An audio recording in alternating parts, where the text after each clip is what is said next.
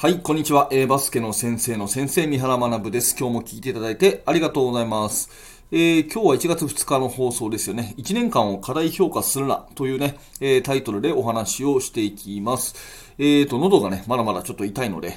ちょっと今日も短めの話と思うんですけれども、目標設定に関するね、大事なお話なので、お正月にふさわしいお話かなと思います。えっ、ー、と、ボイシーのハッシュタグ企画トークテーマがですね、ちょうどいい目標設定ということで、まあ、昨日の放送に引き続きね、新年の目標設定のお話をするんですが、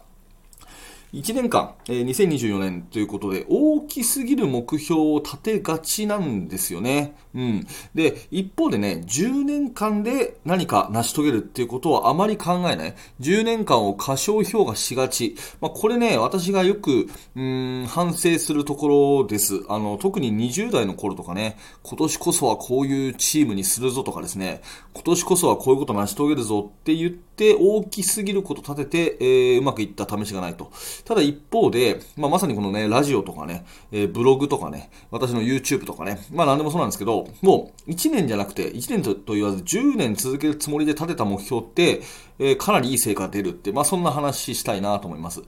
で、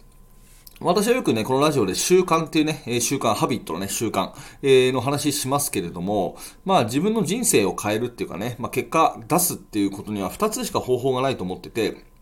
まあ一つはね、えー、一気に環境を変えて人間関係を変えて、たった3ヶ月で決着をつけると。うん、一気に、一気に変えて、えー、たった3ヶ月で決着をつけるっていう、こういう方法。まあこれもありますし、もう一個はね、小さな習慣の積み重ねで、えー、まあコツコツ成果を変えてって、10年間でね、えー、人生を変える。まあこの2つどっちかなんじゃないかなというふうに思うんですね。うん。で、今日の話はその後者で、えー、10年間で人生を変える方法っていうことです。で、10年あればね、まあ大抵のことはできるんですよ。まあ例えばね、えー、これを聞いてらっしゃるあなたがそうかもしれませんけど、うんバスケットボールの競技経験がないと。うん、また指導経験がない。全くの、まあ、いわゆる素人の方がですね、バスケット部の監督に、えー、まあ仕事上なったと。しますよね。まあそういう素人監督さんがね、まあバスケットボール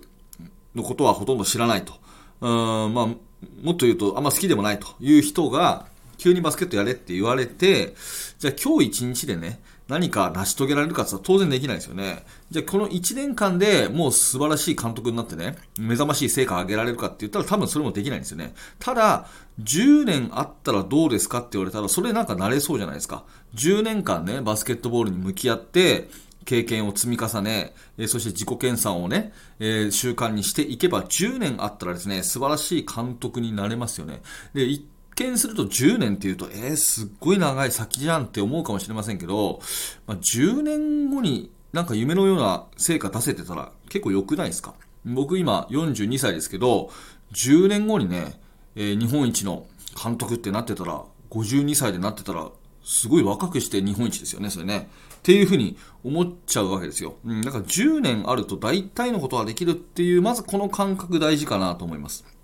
うん。で、もうちょっと身近なね、えー、話で言うと、まあ、ダイエットとか、まあ、その体鍛えるにしましょうか。体を鍛えるね。えー、なんか今よりも体を鍛えたい。なんかムキムキになりたいみたいなね。えー、まあ、思ったとするじゃないですか。あとはよくありがちなのは、英語を喋れるようになりたいとかね。まあ大人の方が目標として立てがちですよね。まあこんなことも10年あれば可能なんですよね。小さな小さな行動を積み重ねればいいので、うん、体を鍛えるだったら、毎日腕立て伏せを10回やりますと。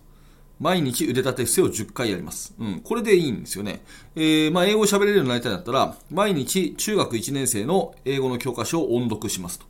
毎日中学1年生の英語の教科書を音読します。もうこれでいいんですよね。で、これを続けたか続けないかで結果が全く違うってのは明らかじゃないですか。10年間毎日腕立て伏せやってた人と、10年間何もしなかった人の体つきが絶対違うのは明らかだし、10年間何もしなかった人と、10年間英語の教科書を読んでる人と、どっちが英語喋れるって言ったらもうこれ結果明らかですよね。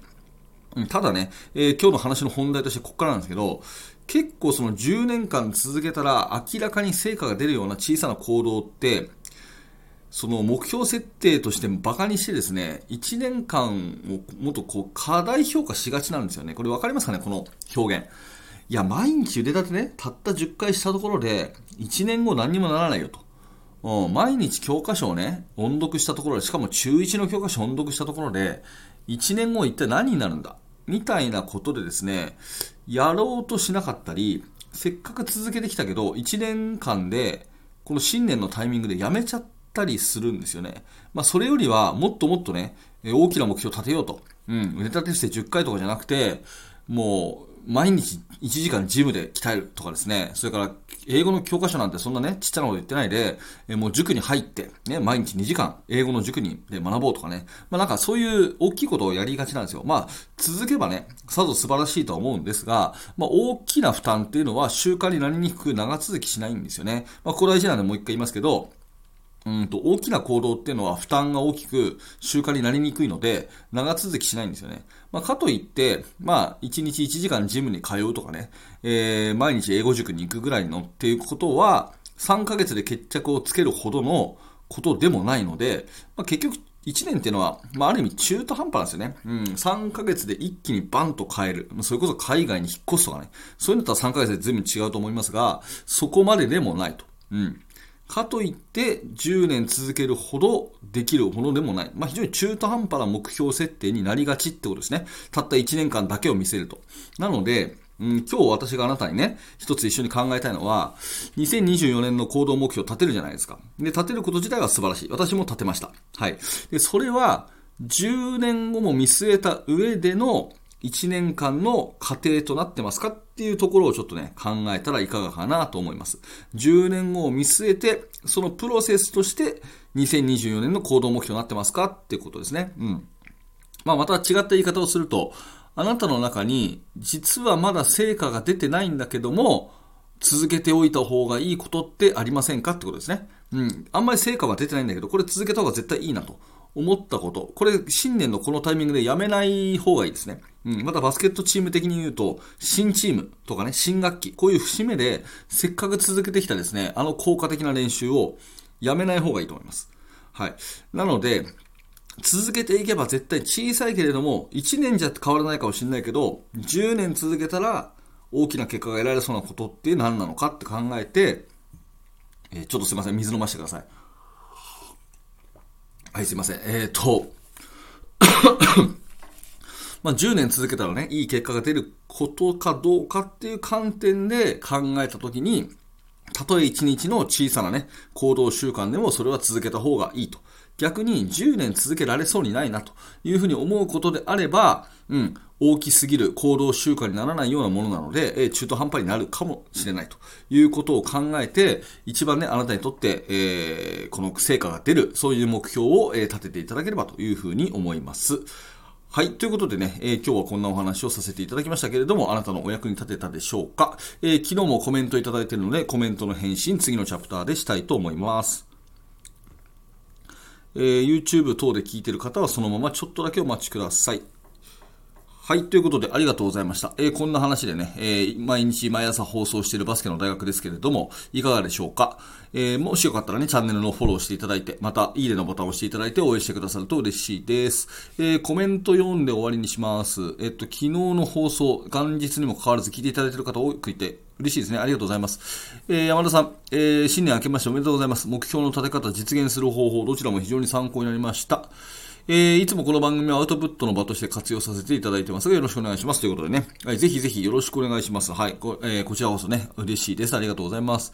えー、東新さん、昨年は三原先生のボイシーと出会うことができ、たくさんの学びを得ることができました。特筆すべきは先生おすすめのメモ書きとオーディオブックをスタートさせたということで素晴らしい行動ですね。えー、今年もよろしくお願いします。えー、最後、つかぽんさん、えー、明けましておめでとうございます。声がだいぶ戻ったようでほっとしました。ありがとうございます。えー、親友からこのラジオを紹介してもらってたくさんの学びを得られよかったですし、感謝の一言です。ということ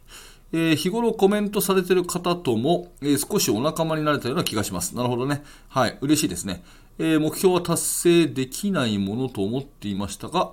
目標は達成できないものと思っていましたが、立て方だけでも随分変わるのですね、早速やってみたいと思いますということで。まあ今日の放送もね、えー、一つ塚ポンさんの役に立てればというふうに思います。えー、今日の感想、えー、つぶやき、それから、えー、なんかね、アウトプットにこのコメント欄も使っていただければと思います。また、えー、放送で取り上げてほしいリクエスト等あれば、えー、よろしくお願いいたします。はい、ということで、えー、今日もありがとうございました。三原学でした。それではまた。